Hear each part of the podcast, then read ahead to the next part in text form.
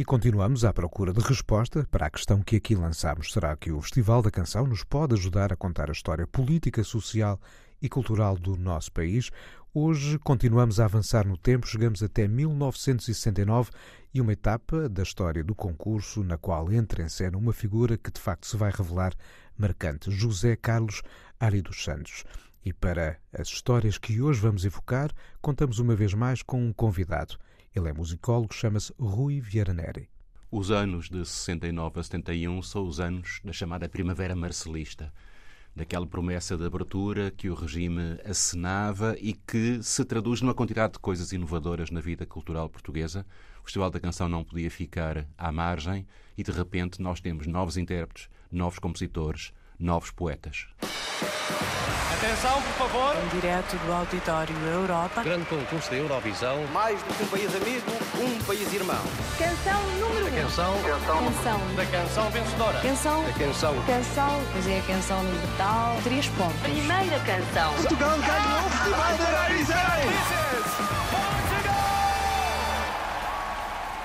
E chegamos àquilo que podíamos chamar a era Ari dos Santos. Não que ele tenha sido o único autor com eh, grandes momentos na história do Festival da Canção depois de 1969, mas de facto há aqui uma etapa da história do concurso em que ele claramente se afirma como um nome de absoluta referência, não só nas canções eh, do Fernando Tordo, Cavalo à Solta, depois a Tourada, naturalmente passando pela Menina do Alto da Serra, interpretada pela Tonisha, mas vamos começar com aquela que é a primeira canção que o mostra com uh, uma capacidade de chegar lá fora para uh, falar um pouco de um Portugal diferente. Estamos todas as semanas a contar a, história do Festival da Canção e, ao mesmo tempo, a ver como ela acaba por refletir a nossa história política, social e cultural.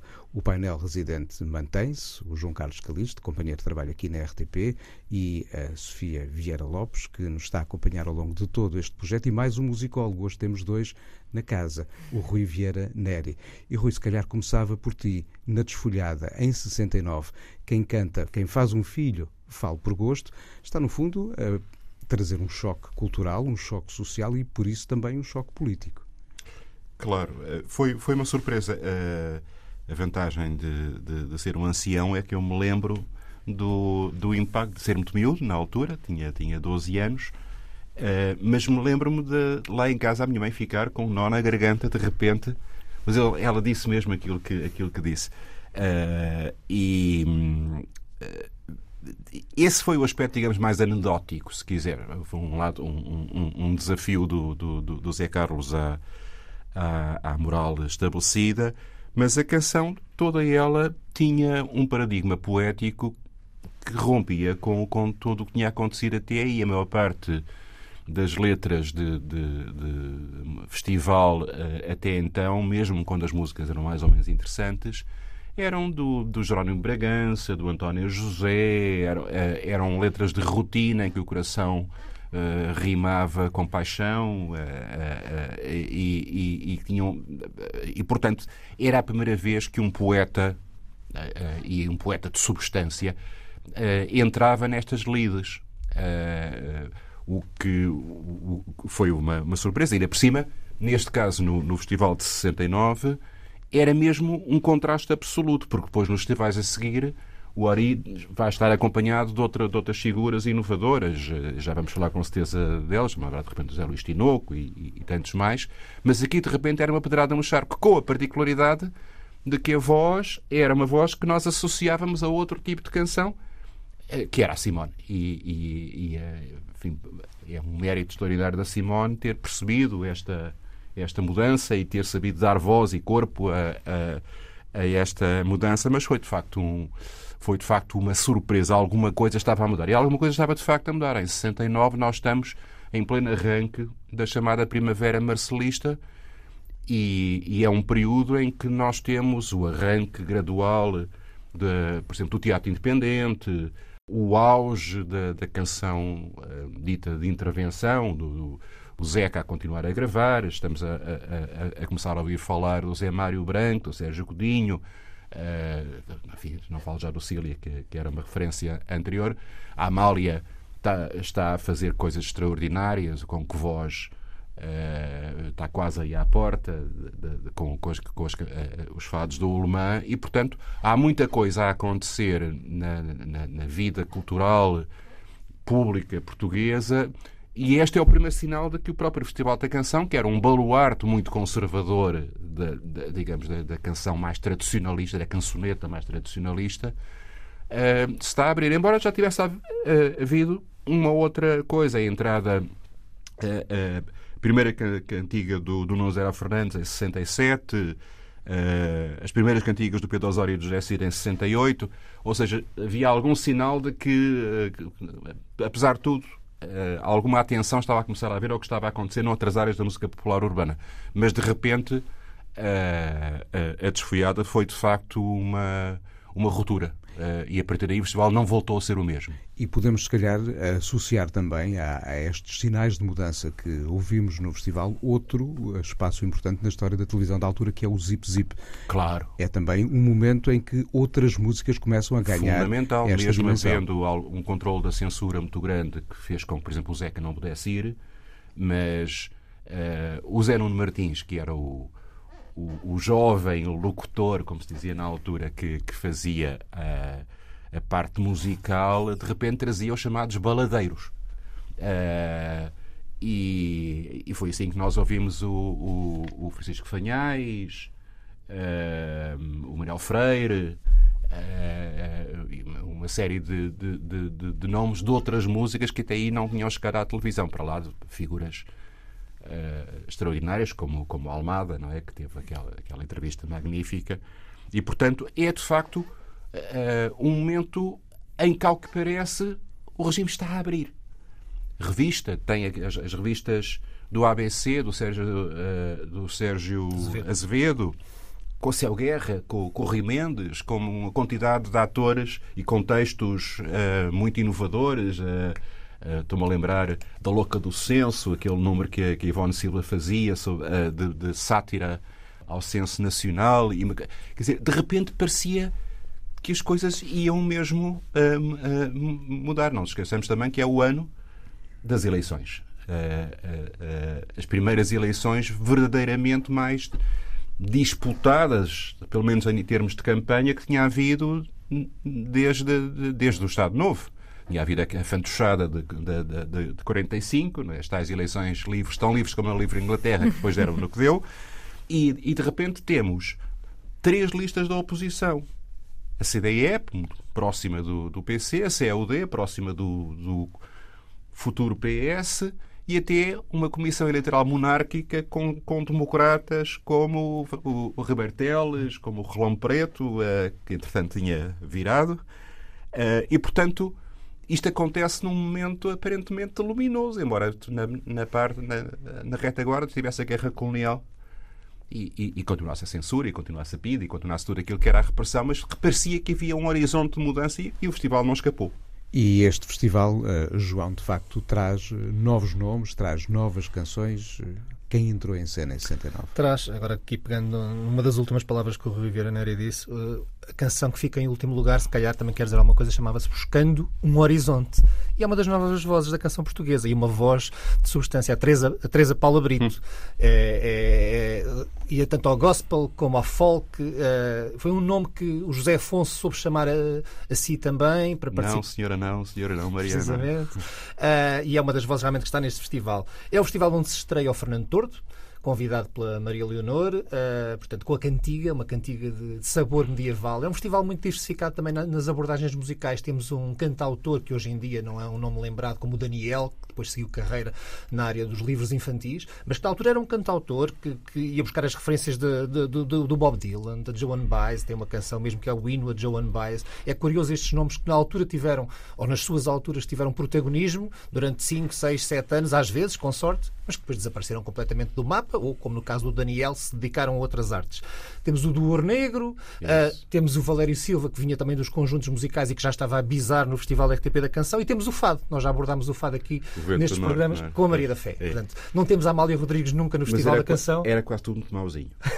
o Vento do Norte é uma canção poderosa, é uma canção forte. A, a, a Maria, Maria da Fé, era poderosa, não é? Tem aquele não conseguia dar outra interpretação. Mas, mas realmente havia uma, uma, diferença de qualidade muito grande entre, entre a desfolhada e, a, e, sem dúvida, e, sem dúvida. Todos. É, mas é curioso realmente. E depois isto... há o revirar do ano a seguir.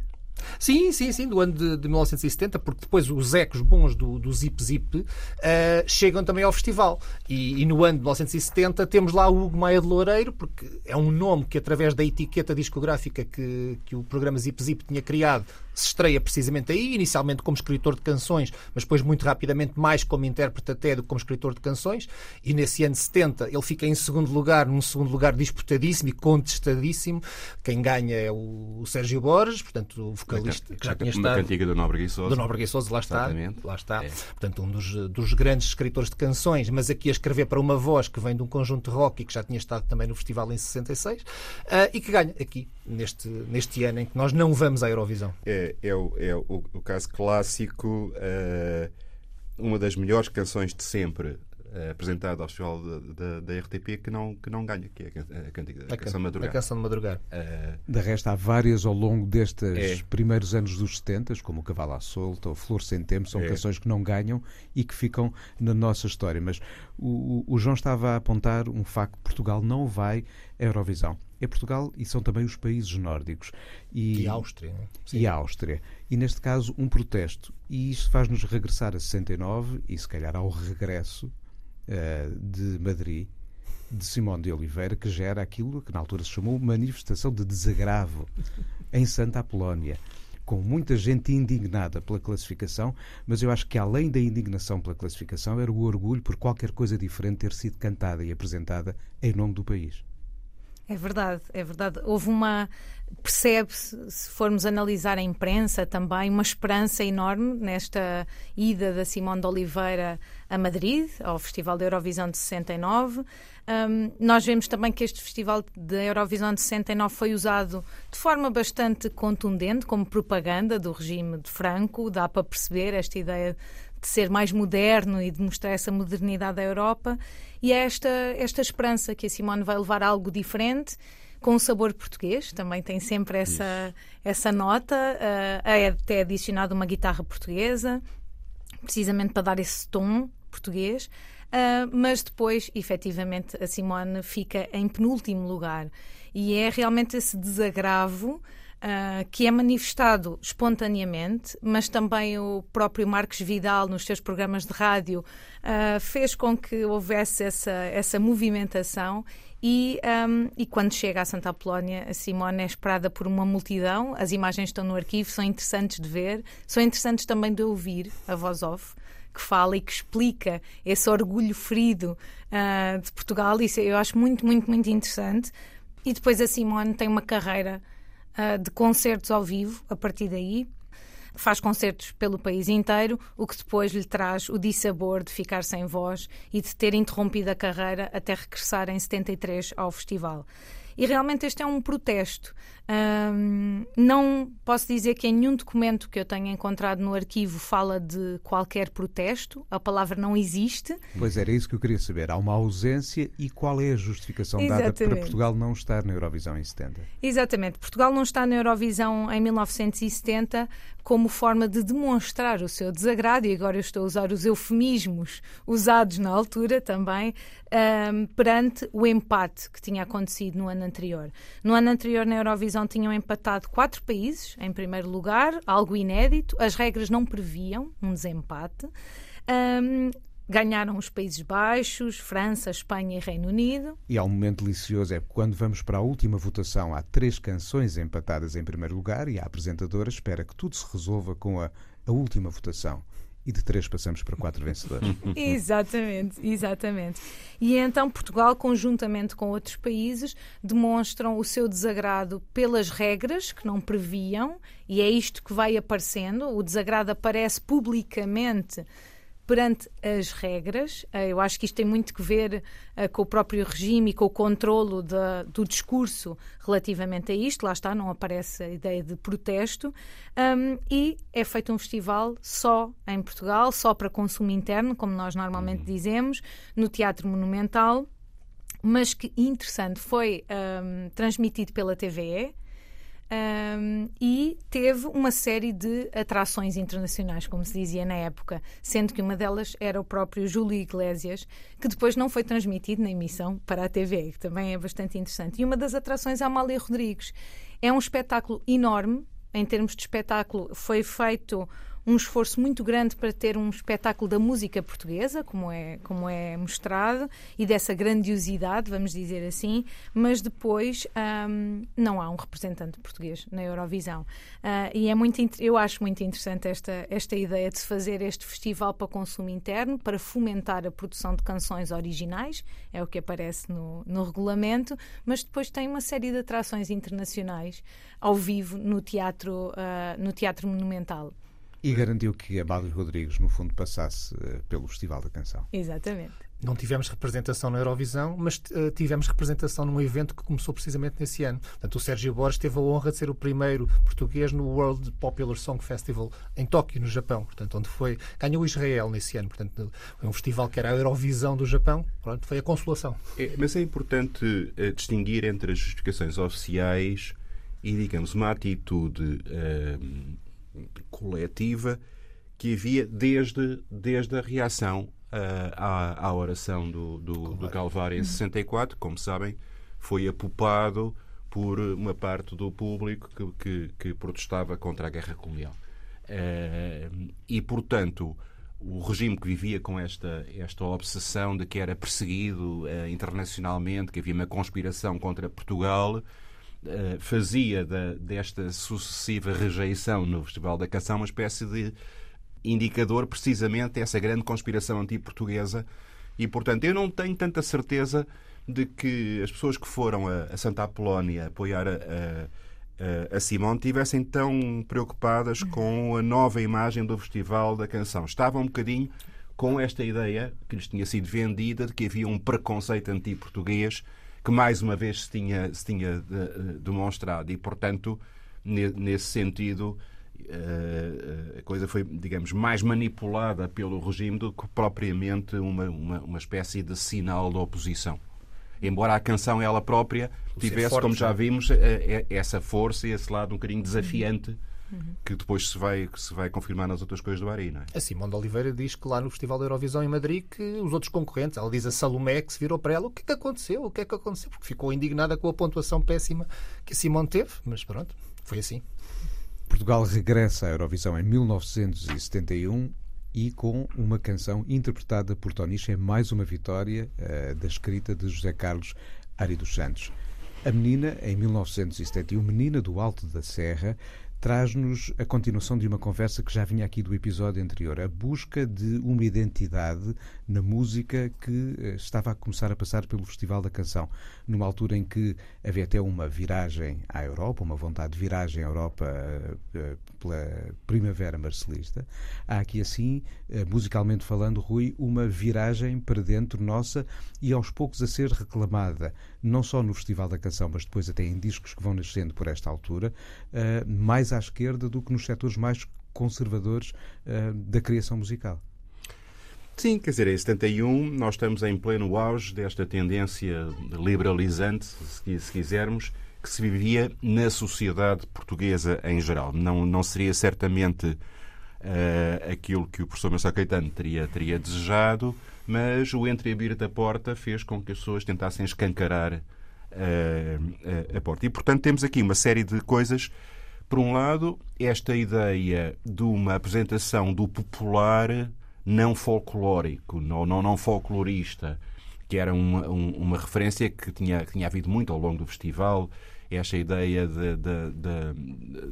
da cançãozinha pseudo-folclórica, e aqui há uma espécie de glorificação de um povo de raiz, esta menina cheia de vitalidade, esta menina que não é um bebezinho, é uma, é uma, é uma jovem mulher a desabrochar com tudo, o que isso implica também de, de, de, sensualidade assumida. Mais uma vez, o Ari está a, a, a, desafiar convenções porque não é a menina que vai casar na Ermida com o seu prometido. É, um, é uma jovem mulher a, a, a afirmar-se como, como, tal. Empoderada, como agora se usa. Empoderada, exatamente. uh, mas também uh, é o ano em que aparece o Cavalo à Solta. Uh, também do Ari com o Tordo, uma canção magnífica, em que o Zé Luís Tinoco con concorre pela primeira vez com uma letra da Ivete Centeno, das maiores poetas vivas portuguesas dessa altura, adolescente. Uh, há uma outra cantiga do Ari uh, uh, com música do Nuno Gomes Santos, as palavras abertas com, com o introito, também é interessante.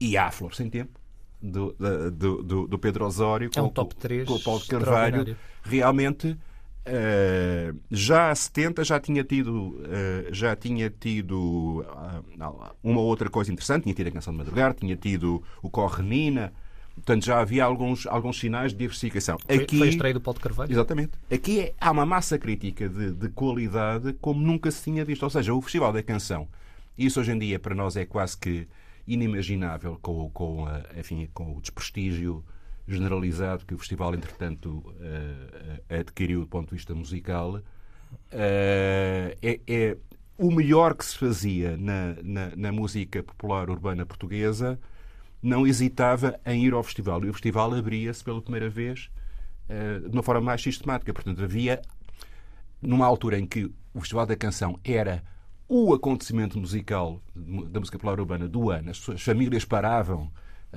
o país parava, as, as, eh, as, discussões sobre quem é que devia ganhar prolongavam-se durante semanas, era um acontecimento de referência e, e, e, todos estes intérpretes, todos estes compositores tinham vida real fora do festival, que é uma coisa que muitas, praticamente deixou de existir, na maior parte dos casos. Uh, de facto, eram, eram um, um sinal de mudança e de diversificação muito grande da criação musical portuguesa nesta área. Nasce aqui um novo modelo da canção ligeira entre nós.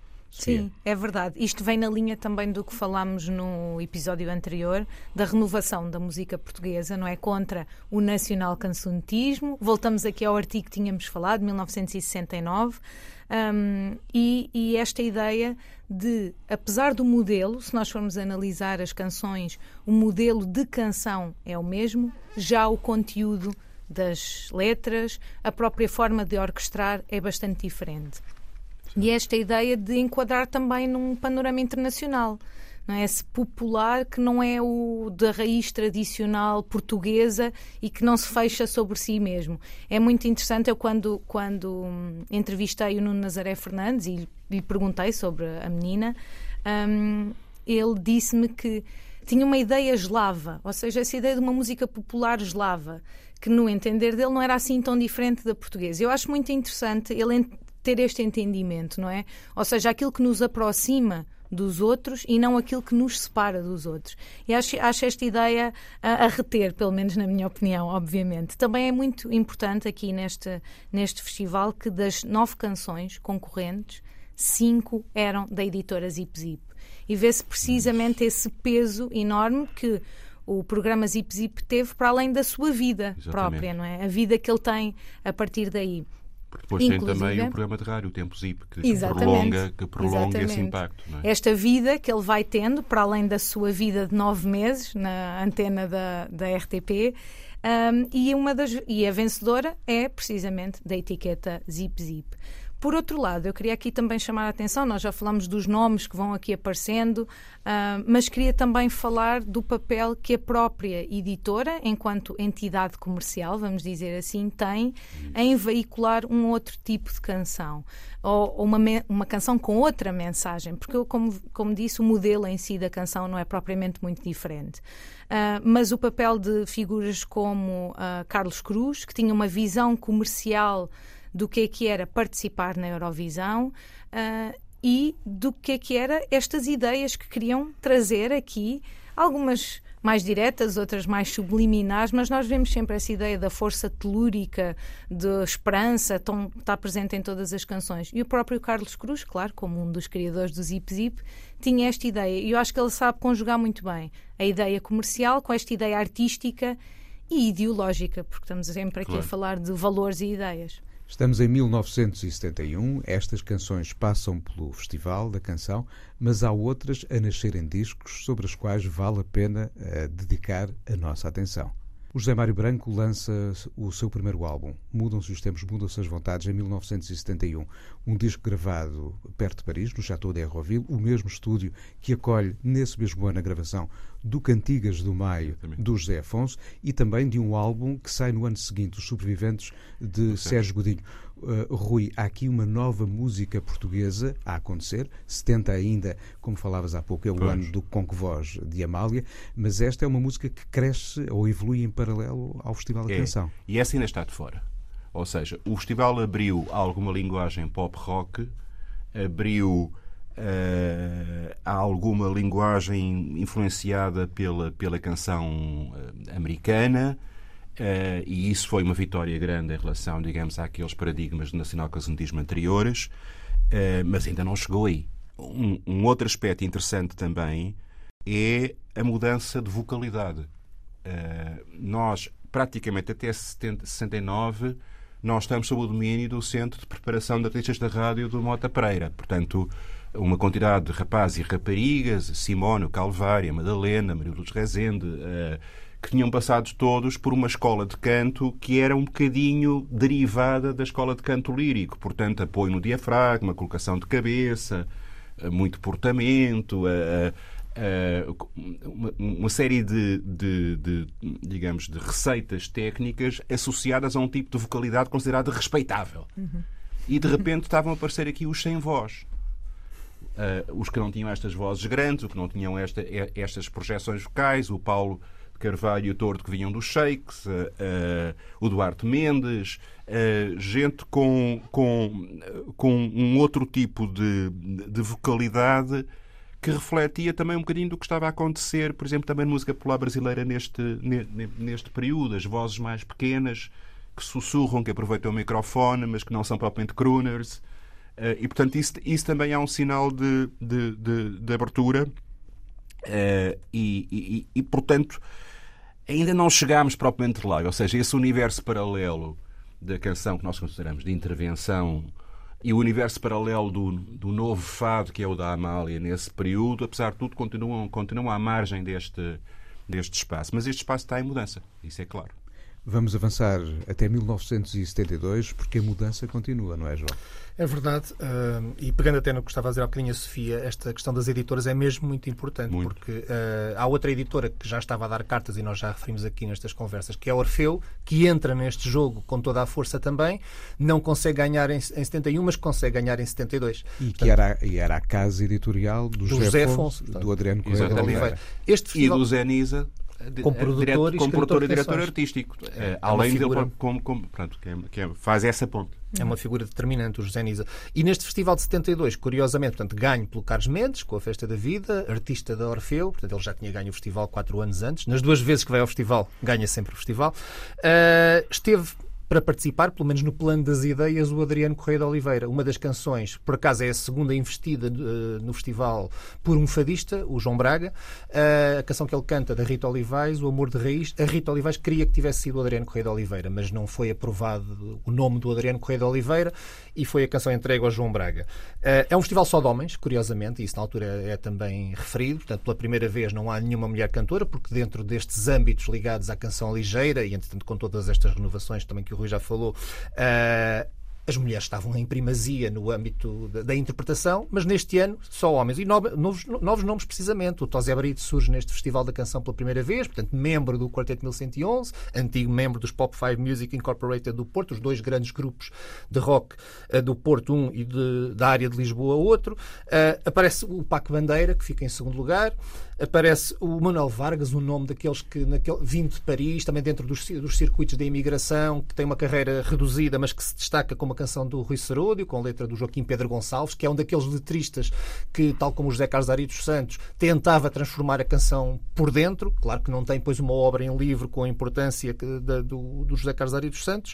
Uh, e temos o Fernando Tordo a ficar em último lugar. Ele refere várias vezes a importância do ficar em último lugar é. para depois saborear a vitória no ano seguinte com, com a Duas canções do Zé Luís Tinoco. E uma é? canção linda. Aliás, nestes anos é curioso, porque até os eu costumo dizer até os artistas que ficavam em último lugar podiam ganhar o festival. No ano anterior tínhamos tido a Lanita Gentil, com uma canção que esteticamente está muito próxima destes ambientes da música folk e do que era a folk inglesa da época, com a Tonisha, pronto, apesar das aproximações também às músicas de leste, mas cabem dentro deste universo e ficou em último lugar. Podia ter ganho o festival e não, não teríamos eh, ficado com, mal representados. Cidade Alheia da, Cidade da, da, também. Do, do, do, do, Tinoco, com letra do Pedro Tame. Uhum. É verdade, é verdade. O Dentro da Manhã, canção do Tordo, que é o Tinoco, último lugar de 72. Com, com, com letra da Ivete Sendeno. Mas vejam só que luxo que luxo, não é? é? Grandes, é, grandes é, autores aqui. O Fernando Grado é o autor da letra da canção que fica em segundo lugar exatamente. do Paco Bandeira, do Vamos Cantar de Pé. Ele não escreveu muitas letras de canções e tem uma obra como poeta desde a década de 60 muito forte e muito também uh, uma voz única na, na poesia portuguesa. Mas Agora, esta dupla, escrever... Calvário-Nisa, acaba por aparecer como grande rival da dupla Nazaré Fernandes, uh, uh, Ari neste. É, é, são os autores de... da, do, da Festa da Vida que depois vem a ser a mesma dupla Exatamente. Da, da, do E Depois do depois Deus, Deus, em 74. Exatamente. De certa maneira, assistimos aqui entre 69 e 72 à instituição de um novo Star System na música, uh, ligeira música popular portuguesa. Chegamos ao Festival da Canção com as grandes vozes vindas da rádio. E agora nascem aqui assim um Tordo, um Paulo de Carvalho, um Carlos Mendes, uh, Tonicha. Mudou o ecossistema. É verdade, mudou o ecossistema. Eu queria destacar aqui o papel da imprensa. Obviamente, quando nós falamos de Star System, estamos a falar dos média a trabalhar em rede. Eu posso dizer que aqui, uh, num dos episódios anteriores, quando falei de Star System, eu punha um, o teatro de revista na equação.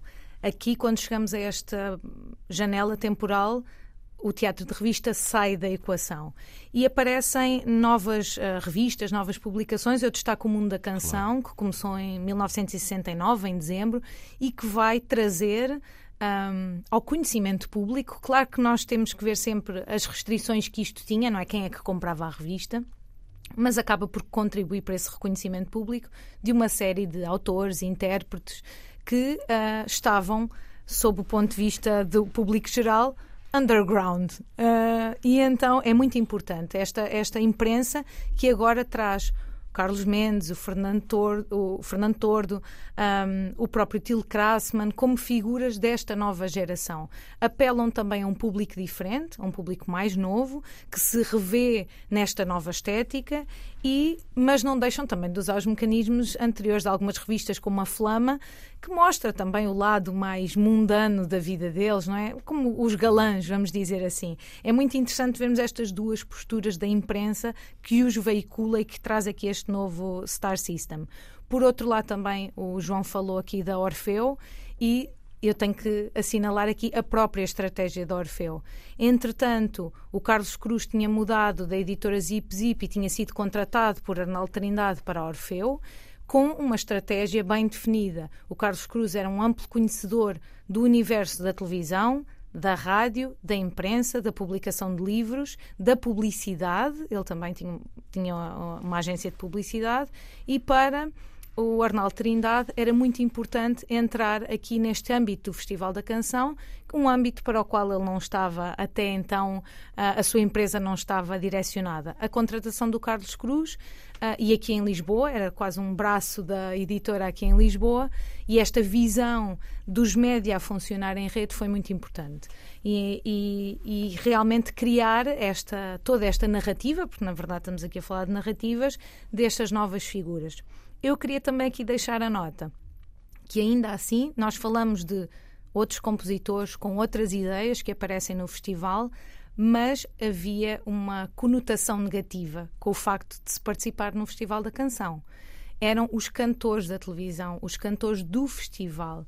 e por algumas pessoas eles não estavam equiparados aos restantes cantores de intervenção. Claro. Houve-se no encontro da canção de protesto, que nós só podemos ouvir, não podemos ver, uh, alguns apupos, algum desconforto, e é narrado pelos presentes, bastante desconforto de quem estava a assistir ao espetáculo, quando entra o Fernando Tordo e o Ari dos Santos, que eles são um, considerados vendidos. Vendidos, exatamente, porque aparecem nesta, nesta teia mediática, neste, neste, nesta arena mediática, uh, e então é muito interessante ver isso, não é? Para, para nós à distância, ok, aparecer na televisão era trazer ideias novas ao público, para uma, um, um grupo de pessoas um, considerava isto vender-se ao diabo, vamos dizer assim. Então é muito interessante também esta dualidade na sociedade, como é óbvio, não é preto e branco, apesar da televisão ser a preto e branco, uh, mas que tem toda uma série de nuances uh, e aqui estes cantores,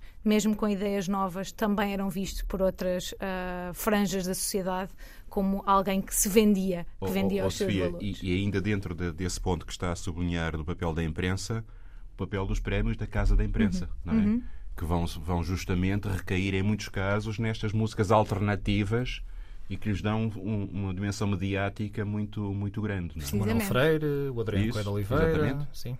Sim. Precisamente. E, de certa forma, mantém-se o fosso entre o universo dos cantores da televisão que vão ao Festival da Canção e os outros que fazem os discos sobre os quais até fala Mundo da Canção, até que eh, chega a edição de 1975, em que estão todos no mesmo barco. Pois. Uhum. Pois. Uhum. E seria curioso, pegando o que estava a dizer a Sofia, ver o que teria acontecido se alguma das duas canções, e nós já referimos isso, do José Afonso enviadas para concurso no festival no final da década de 60, se tivesse sido aceito e se o José Afonso tivesse sido de facto intérprete no Festival da Canção de 1969, se não estou Exatamente. Eu, que, eu queria deixar a reação que, que, as pessoas poderiam ter. Eu isso. queria deixar aqui uma nota. Fomos-nos esquecendo aqui que em 72 passa a haver censura prévia aos discos, à música, que não acontecia antes. E nós falámos aqui precisamente de, dos cantores mais engajados, digamos assim, José Mário Branco, uh, Sérgio Godinho, Zeca Afonso terem gravado, mas a partir de 72 esta produção musical está sujeita depois a uma censura a priori que não existia. Os discos antes eram proibidos e não censurados a priori. E a partir de 72 isto existe. Isto também. a lei geral para os espetáculos. Exatamente. Há uma condicionante aqui extra, vamos dizer assim, uh, para a produção musical, claro. E de certa maneira justifica-se assim a continuação do tal fosso que separa a música que passa pela emissora nacional, que passa pela RTP e a que começa a surgir por outros discos. O Festival de 72, curiosamente, tem uma estreia no campo dos autores, que é o José Jorge Letria, que já tinha carreira como cantautor uh, e que gravou o primeiro disco também né, nas mesmas alturas em Paris, nos mesmos estúdios. E é o primeiro festival em que não há um maestro residente, em que as canções, cada uma tem o seu maestro à escolha das editoras. Lá está, deixa de haver Isso. aquela figura regente uh, ali a marcar todo, toda a música de, que é apresentada a concurso. A história continua. Na próxima semana avançamos até 1973 e o cenário vai ser bem diferente.